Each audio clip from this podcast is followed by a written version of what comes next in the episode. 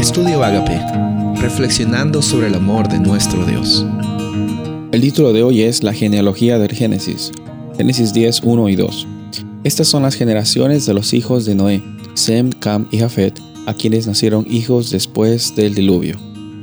En Génesis capítulo 10 encontramos una genealogía. Una genealogía es eh, un, desarrollo escrito de las diferentes generaciones de personas, eh, un registro histórico quizás que, narra las diferentes generaciones, las diferentes familias y cómo se desarrollaron, como un árbol genealógico. Por eso es la palabra es árbol genealógico. En otros conocemos el, el listado de generaciones como una genealogía. Ahora, ¿por qué es que está una genealogía en el libro de Génesis? Les dije que el propósito principal, eh, semanas anteriores, el propósito principal del libro de Génesis es mostrar cómo es que Dios es fiel y se manifiesta transformando los males del ser humano en las decisiones que tienen por escasez en oportunidades para que esos, esas situaciones complicadas sean de bendición sean oportunidades de, que su nombre sea glorificado, sean oportunidades para que Él transforme todo para bien. El mal del, ser humano y la realidad de, escasez, Dios la transforma en, una oportunidad para eh, hacer un llamado a la abundancia, a la bendición de siempre estar con Dios. Ahora, eh, ¿Qué tiene que ver entonces un, listado de, nombres? Eh, ¿Y por qué es que listados de nombres existen en la Biblia? Si tienen el propósito de la Biblia de mostrarnos quién es Dios. Bueno, hay bastante realidad en quién es Dios, cuando vemos de que Él cumple con su palabra.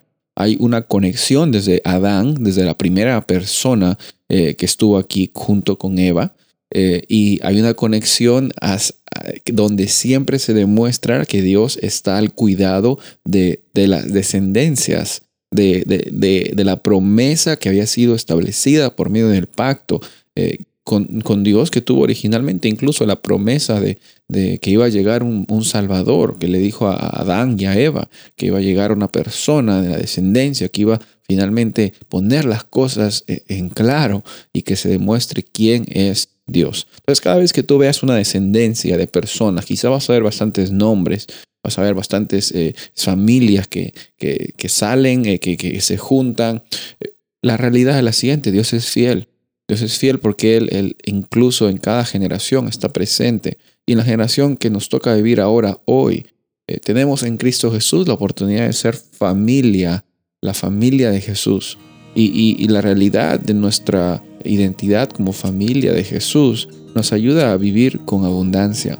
Nos ayuda a ver de que Dios cumple sus promesas y Él establece su pacto contigo, conmigo y con todas las personas en la humanidad. Entonces cada vez que veas una genealogía, recuerda Siempre Dios es fiel, Él cumple sus promesas.